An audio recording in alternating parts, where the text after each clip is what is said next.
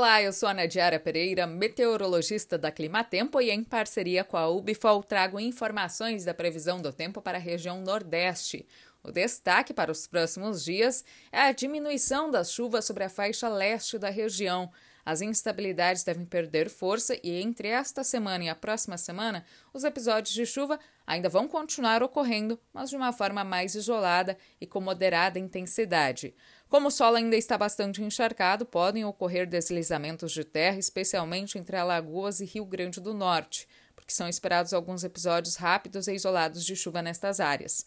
E também tem previsão para alguns episódios bastante isolados de chuva sobre a faixa norte da região, entre o norte do Maranhão e litoral do Ceará. Já em grande parte do interior nordestino, a expectativa é de predomínio do tempo seco ao longo dos próximos dias e altas temperaturas. A combinação de tempo aberto, com baixa umidade relativa do ar e altas temperaturas, aumenta o risco para ocorrência de queimadas no interior da região. As chuvas devem voltar a se intensificar sobre a faixa leste do Nordeste nos últimos 10 dias de julho. Esse é um período ainda que é bastante favorável para chuvas frequentes e volumosas nesta região.